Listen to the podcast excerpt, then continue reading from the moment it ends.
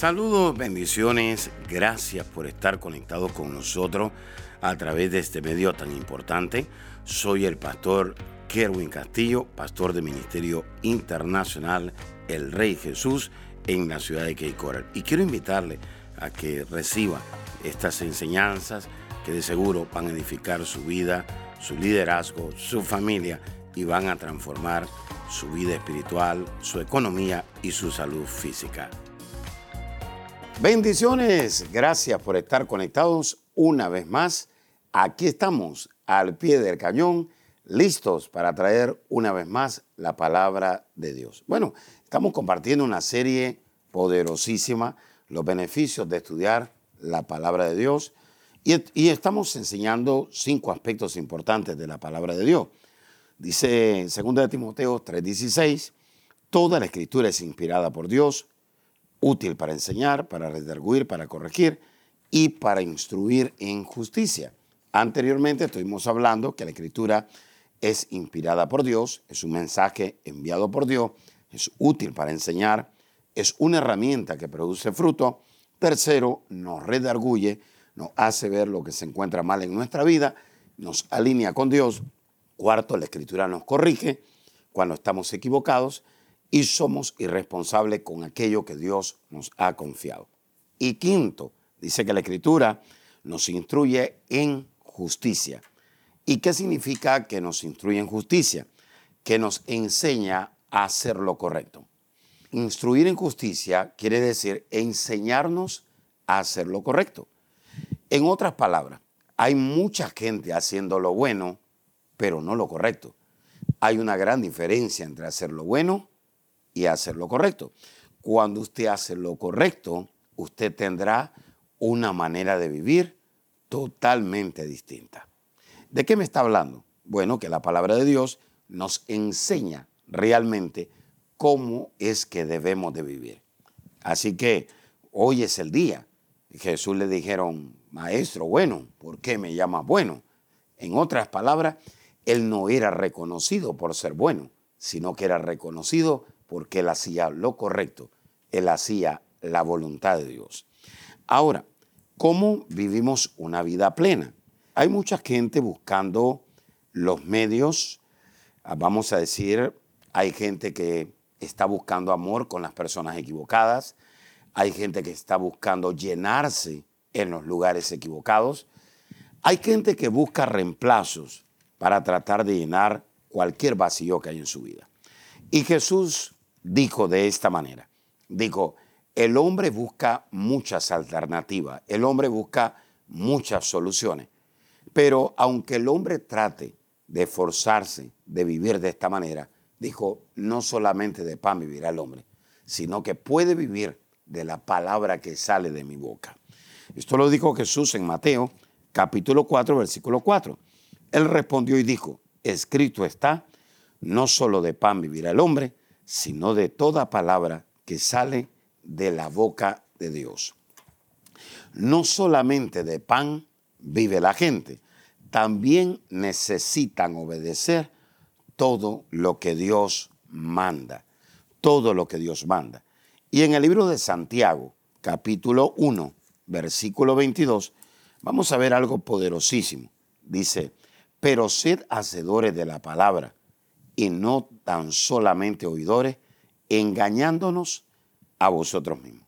Porque si alguno es oidor de la palabra, pero no hacedor de ella, este es semejante al hombre que se considera un espejo su rostro natural. En otras palabras, lo que dice es que si usted no practica la palabra, usted va a vivir en un estado natural. Si usted practica la palabra de Dios, usted va a vivir en un estado sobrenatural. Ahora, ¿cuáles son algunos de los beneficios de estudiar la palabra de Dios? En 2 de Timoteo, capítulo 3, versículo 15. 2 de Timoteo, capítulo 3, versículo 15. Vamos a ver qué tremendo lo que Dios dice. Y que desde la niñez has sabido las sagradas escrituras, las cuales te pueden hacer sabio para la salvación por la fe que es en Cristo Jesús. Cuando usted estudia la palabra, la palabra de Dios le va a dar sabiduría. Sabiduría. Eso quiere decir que usted va a conocer la raíz de los problemas, va a saber a qué hora puede hacer los problemas, dónde los puede hacer y con quién los puede hacer. ¿Por qué? Porque la sabiduría es directiva. Hay mucha gente que son inteligentes, pero no son sabios. La palabra de Dios te da sabiduría. Ahora, en el libro de Josué, capítulo 1, versículo 8, vamos a ver algo interesante, que la palabra de Dios también nos puede activar en lo que es la prosperidad. Josué capítulo 1, versículo 8 dice, nunca se apartará de tu boca este libro de la ley. Mire que dice que es de la boca, no está diciendo del corazón, sino que de día y de noche meditarás en él, para que guardes y hagas conforme a todo lo que en él está escrito, porque entonces harás prosperar tu camino y todo te saldrá bien. ¡Wow! ¡Qué impactante! Dice que la palabra de Dios nos activa en la prosperidad. ¿Y cuándo es que nos activamos la prosperidad? Dice cuando tú meditas en la palabra. Y esa palabra meditar en hebreo quiere decir declarar la palabra. Es decir, yo estudio la palabra y también la declaro. Cuando yo declaro la palabra, dice que voy a prosperar y todo me va a salir bien. ¿Qué significa que todo me va a salir bien? Eso significa que voy a tener éxito en todo lo que yo emprenda en mi vida. Hay que meditar la palabra, hay que estudiarla y hay que declararla. Y por último, en el libro de Mateo, capítulo 7, versículo 24 al, al 27, eh, la escritura nos libera de edificar en lo temporal. Mateo capítulo 7, versículo 24 al 27 dice, cualquiera pues que me oye estas palabras y las hace, le compararé a un hombre prudente que edificó su casa sobre la roca. Dice, cuando usted oye la palabra y la pone en práctica, usted va a edificar sobre la roca. La roca se llama Jesucristo. Jesucristo es la eternidad. Dice que cuando usted oye la palabra y la pone en práctica, usted va a edificar algo eterno, no algo temporal. Versículo 25. Descendió lluvia, vinieron ríos, soplaron viento y golpearon contra aquella casa y no cayó, porque estaba fundada sobre la roca. Cuando usted oye la palabra, usted la pone en práctica, dice que todo lo que usted edifique no se va a caer, va a permanecer. Versículo 26. Pero cualquiera que me oye estas palabras y no las hace, le compararé a un hombre insensato que edificó su casa sobre la arena. La arena significa algo que es inestable, algo que no tiene fundamento. Versículo 27. Descendió lluvia, vinieron ríos y soplaron viento y dieron con ímpetu contra aquella casa y cayó y fue grande su ruina.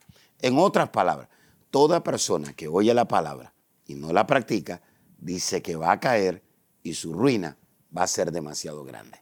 Amiga y amigo que nos está sintonizando en esta hora, cuántas bendiciones usted se está perdiendo, cuántos beneficios usted se está perdiendo por no estudiar la palabra, por no pasar tiempo en las escrituras. Yo quiero invitarle a que usted busque a Dios, a que usted busque a su palabra y que estudie la escritura para que usted pueda edificar sobre la roca, sobre la eternidad. Quiero orar brevemente por usted. Padre, gracias te doy por cada vida, por cada persona. Yo los bendigo en esta hora. Señor, los activo para que estudien tu palabra y pasen tiempo en tu palabra. En el nombre de Jesús, amén y amén. Será hasta la próxima. Te bendigo. Bendiciones. Amiga y amigo que nos está sintonizando en esta hora, no es casualidad que usted se conecte con nosotros. Dios es un Dios de amor, es un Dios de misericordia y es un Dios que da una nueva oportunidad. Pero para que Dios nos dé una nueva oportunidad, necesitamos arrepentirnos. El arrepentimiento es lo que hace que Dios nos dé una nueva oportunidad. Quisiera usted en esta hora pedirle perdón a Dios por sus pecados. La palabra pecado quiere decir saber hacer el bien y no hacerlo. Todos hemos pecado, dice la Escritura, y por lo tanto estamos destituidos de la gloria de Dios. Pero también la Escritura dice que por gracia somos salvos. Y esto no es dado por el hombre, sino que es dado por Dios. Jesús murió en la cruz del Calvario. Y en la cruz del Calvario Jesús derramó un poder llamado gracia para darnos esa oportunidad de volver a acercarnos a Dios. Si usted se quiere acercar de nuevo a Dios o es la primera vez que usted quiere acercarse a Dios, Jesús dijo, yo soy el camino, yo soy la verdad y yo soy la vida. Y nadie puede ir al Padre. Nadie se puede acercar a Dios si no es a través de mí. Si usted quiere recibir a Jesús, dice la Escritura en Romanos 19, que con el corazón se cree, pero que con la boca se confiesa a Jesús como nuestro Salvador y el Señor de nuestra vida. Repita ahí conmigo en voz alta y diga, Señor Jesús, reconozco que soy pecador, me arrepiento de todos mis pecados. Señor, perdóname, límpiame con tu sangre. Gracias Jesús, porque si hoy muero, al abrir mis ojos estaré en tu presencia, porque tú eres mi Salvador y mi Señor. En el nombre de Jesús, amén y amén. Si usted hizo esta oración con nosotros, gracias. Queremos invitarle a que usted se congregue en una iglesia que tenga visión, que se derrame el poder del Espíritu Santo, que la presencia de Dios sea real, donde hayan sanidades, milagros y donde su vida y su familia sean transformadas. Si usted quiere mayor información, le podemos conectar con una iglesia ahí en su ciudad o en su nación. Por favor, llámenos o escriban. Será hasta la próxima.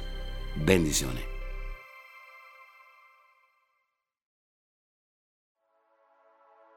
Saludos amigos, bendiciones. Quiero darle las gracias a todos los que se conectan conmigo a través del podcast. Y bueno, yo espero que usted le pase la voz a otras personas y le deje saber que esta herramienta está acá para edificarle, para bendecirle y sobre todas las cosas para traer fortaleza en medio de estos últimos tiempos. Hay muchas enseñanzas que son de gran bendición. Tenemos enseñanza de la familia, de la fe, de los últimos tiempos y también cosas relacionadas con la prueba. Así que usted se puede conectar y pues puede ser de gran bendición. Pasen la voz a su familia en América Latina, en otros lados, en Estados Unidos y déjele saber que pues aquí está la palabra de Dios revelada para bendecir sus vidas. Les bendigo y será hasta la próxima. Bendiciones.